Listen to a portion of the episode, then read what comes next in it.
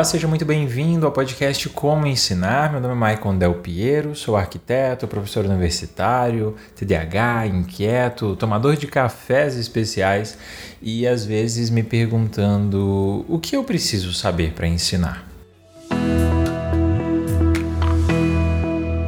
No episódio de hoje, vamos conversar um pouquinho sobre características, atributos, qualidades que nós precisamos ter para conseguir ensinar, seja em sala de aula, ensino fundamental, médio e enfim, seja por um bom vídeo ou um curso online, enfim, acho que esse episódio de modo especial a gente consegue abranger um grande número de pessoas.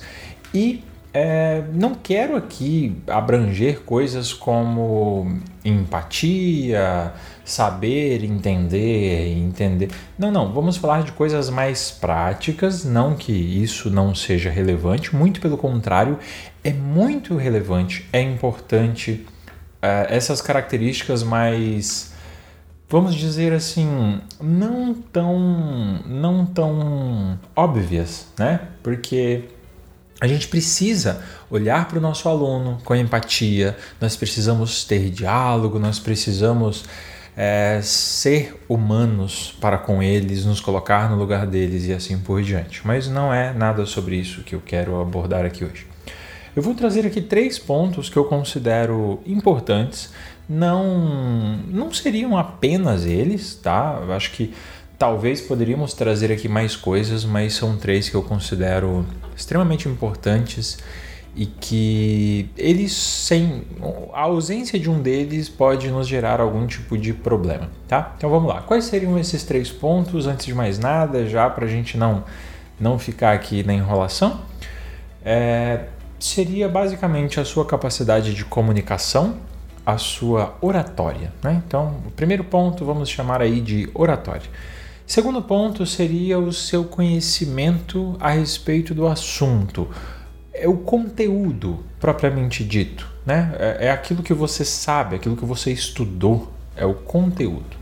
E o terceiro e último ponto seria seriam os recursos audiovisuais, os recursos didático-pedagógicos que você pode utilizar, que é um vídeo, uma imagem, é, enfim, um slide, tudo isso que pode lhe servir de base para auxiliar nesse processo de ensinar, de transparecer essa imagem. Então vamos, vamos do começo lá, vamos falar primeiramente de oratória, né?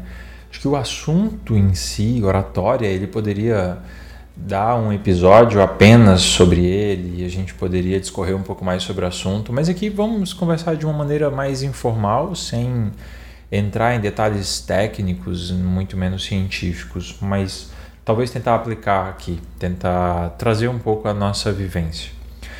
E o que, que é oratória, né? antes de mais nada? O que, que quando a gente fala da capacidade de comunicação, eu não sei se você já começou, se você presta atenção nisso, se você já percebeu isso, mas tem pessoas que têm um conhecimento muito grande mas são pessoas extremamente chatas, que você ouve ela falando e você não tem nenhuma vontade de continuar ouvindo.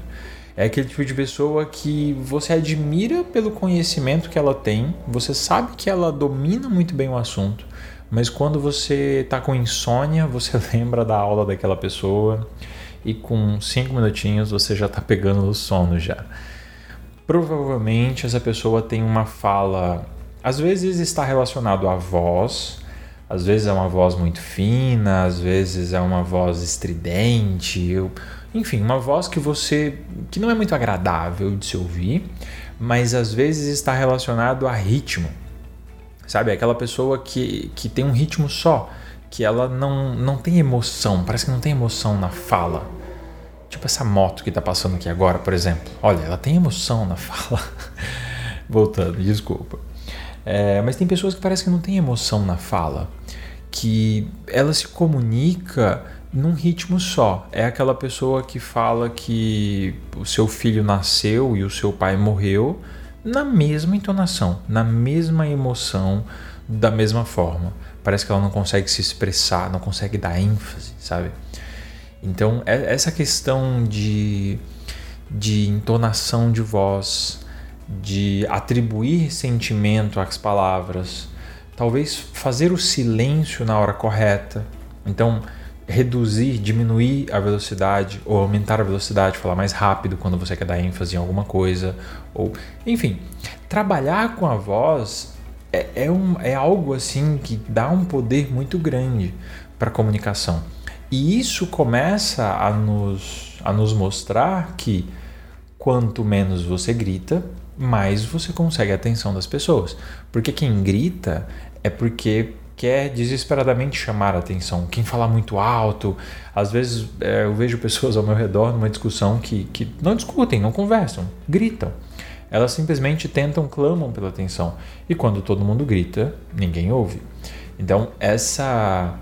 Às vezes, eu ia falar a voz calma, né? Ela é importante. Na verdade, não. Não é, é que a voz calma é importante, mas o ritmo certo é empregado na hora certa. Porque às vezes você tem alguém gritando, você precisa dar um grito e chamar ele para perto de onde você quer que ele esteja. Tá? Então, cada ritmo, cada velocidade, cada entonação, às vezes a, a, a musicalidade que você vai dar a essa sua fala, esse seu discurso, ele vai atribuir a, a, aquele sentimento que você quer. E às vezes surge essa pergunta, né? Como que eu posso conseguir isso? Aí existem algumas formas. É, uma delas, e que talvez eu, já vou falar dela primeiro aqui, porque tem casos que é isso e não, não tem muito para onde fugir, que é procurar uma ajuda profissional. Às vezes a, a voz, se você tem dificuldade de respiração, às vezes você tem uma voz muito estridente, às vezes, enfim, existem algumas coisas que é procurar ajuda profissional, procurar um fonoaudiólogo, por exemplo, que ele vai te auxiliar nesse processo. Mas no geral é treino, no geral é, é praticar. Assim como muitas coisas no processo de ensino-aprendizado é prática. Você precisa entender teoria, aprender teoria de respiração, fazer exercícios e assim por diante e aplicar e praticar. E só essa prática vai te fazer entender.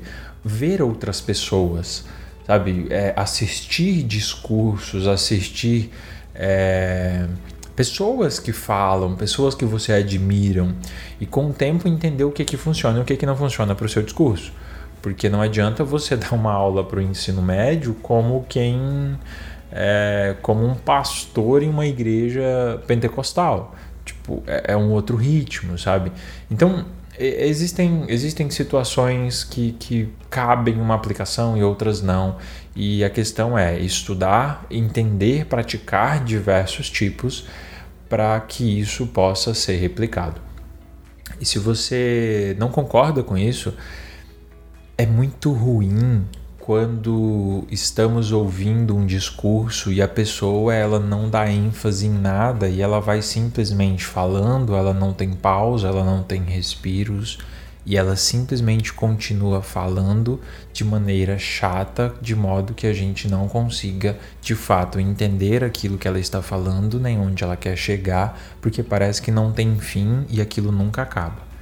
Entendeu? Foi o que eu acabei de fazer aqui agora. É extremamente chato ouvir isso. E, e, você não consegue perceber aonde que ela está, aonde que ela está direcionando a conversa. Ela não consegue conduzir muito bem. É diferente de outras pessoas que às vezes eles têm esse discurso, fala muito bem, tem uma dicção, isso é muito importante. Eu acabei não, não comentando no início, mas a dicção. Que, que, que seria essa dicção, né? Você conseguir falar gesticulando muito bem com a boca, de modo que a outra pessoa consiga entender claramente aquilo que você, que você está pronunciando, todas as palavras, todas as sílabas. Porque se você falar meio para dentro, né? Se você fala de modo que as pessoas. Aí vem aqui, aí a outra pessoa tá te ouvindo ali, mas ela não consegue compreender muito bem aquilo que você tá falando. Porque parece que não tá muito claro assim as coisas que você tá falando. Percebe? É difícil de entender. Então, quanto mais você gesticula a sua boca, quanto mais você é, movimenta a sua face, todos os músculos que você tem ali, parece que mais as palavras cons conseguem ser compreendidas, sabe? Então, assim, para a gente fechar aqui o assunto de oratória, de comunicação, você precisa ser compreendido. A, a sua mensagem, a sua fala, somente a voz, ela precisa chegar a outra pessoa de maneira agradável, de maneira compreensível, audível e, e de maneira que possa dar ênfase naquilo que é necessário. Então, esse, esse controle da sua comunicação, ela é muito importante. Esse é o primeiro ponto aqui. E talvez você está olhando para os minutos aí do podcast, eu sei que a gente já avançou um pouco mais, mas os demais vão ser relativamente rápidos aqui, então já estamos nos encaminhando para o fim.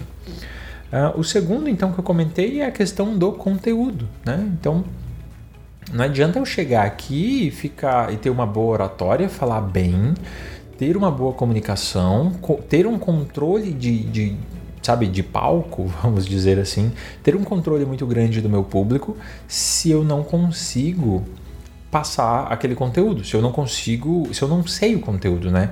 Se eu não sei do assunto. Então eu preciso entender do conteúdo. Mas percebe que são duas coisas. Uma coisa é eu me comunico bem e não sei o conteúdo, não sei o conteúdo, vira entretenimento. Eu não eu só estou entretendo, eu não estou ensinando. E a outra coisa é se eu domino o conteúdo, mas eu não consigo passá-lo adiante, eu não consigo fazer com que as pessoas prestem atenção, aí eu não tenho aquele aquela atratibilidade. Nossa, que palavra complexa que eu inventei de falar aqui agora. Eu não, não é atra, não é, é as pessoas não querem ver. Pronto. As pessoas não se interessam então, existe sim essa necessidade de, de chamar a atenção, de fazer uma coisa ou outra, mas o conteúdo em si, o domínio do conteúdo e somente o domínio do conteúdo vai te permitir explicar aquilo de uma maneira que só você consegue explicar e só ele vai conseguir entender. Percebe? e você atribuindo a compreensão total ao conteúdo com a capacidade de fala, a capacidade de argumentação, a capacidade de envolver a, a, o, o seu ouvinte, o aprendente, naquilo que você está explicando, a somatória dessas duas coisas por si só já lhe tornará uma pessoa incrivelmente acima da média quando a gente se fala de ensino, quando a gente se fala de transmissão de, de, de conhecimento, porque geralmente a gente está nos dois extremos. Às vezes nós vemos professores que são muito bons, nós vemos pessoas que são muito boas em conhecer o conteúdo, mas não sabem ensinar. Às vezes até sabem ensinar, mas é chato. Sabe, as pessoas não se interessam. E tem professores que são showmans, né? Tem ensinadores que são showmans, que têm uma uma capacidade argumentativa muito boa, que tem uma presença de palco muito boa, pois não domina o assunto e não sabe passá-lo adiante. Isso também é completamente frustrante. E um terceiro e último aqui que eu coloco como uma perfumaria, que talvez não seria tão necessário, mas que isso pode ser um, um, um boost muito grande, que são os seus recursos são, são recursos extras, né? é basicamente você ter um vídeo, você ter uma imagem, você ter um texto, você ter uma música, um podcast. É, são coisas que vão complementar aquele conteúdo, que vão permitir que a pessoa que está é, assistindo, a pessoa que está ali como telespectador, né, como espectador, o aprendente, ele consiga assimilar ainda mais aquele conteúdo. Se você pega um trecho de um filme que talvez aquela pessoa já assistiu e você atribui significado àquele filme, àquele conteúdo, se você atribui é, significado a um desenho animado, a alguma coisa, isso tudo só tende a engrandecer. Então, recursos audiovisuais são sim muitíssimos importantes. Assim como foi comentado no episódio passado sobre a questão dos sistemas representativos Uh, tem gente que. É, esses sistemas representacionais, desculpa, eu falei errado. Tem gente que vai conseguir lidar melhor com informações se ela vê. Tem gente que vai conseguir melhor se ela sentir, se ela pegar. Tem gente que se ela ouvir. Então, tudo isso é importante é, tentarmos ampliar melhor esse essas pessoas, né? Contemplar um maior número de pessoas, quanto mais a gente conseguir isso, mais a gente vai alcançar aqueles que estão ali dispostos e sedentos pelo aprendizado. Ok? Então, basicamente, comunicação, conteúdo e suporte. Né? Então, oratória, saber dominar o assunto e ter recursos para te auxiliar nesse processo são três são três pontos que eu considero muito importantes, não únicos, não somente eles, não os, não os mais importantes, não somente nessa, não necessariamente nessa ordem, mas são três que eu considero importantes e eu acho que a gente precisa refletir sobre eles neste momento. Espero que você tenha gostado então aqui dessa nossa conversa, espero que tenha de alguma maneira te informado e também te entretido, né? Tenha te ocupado aí esses minutos de uma maneira que você não tenha nem percebido que eles passaram. Caso você tenha gostado, caso você queira continuar essa nossa conversa, fique à vontade para me mandar um direct no meu Instagram, que é @maicondelpiero. Vai ser um grande prazer conversar com você por lá. No mais, nos vemos então no nosso próximo episódio aqui do nosso podcast Como Ensinar. Um grande abraço e até a próxima.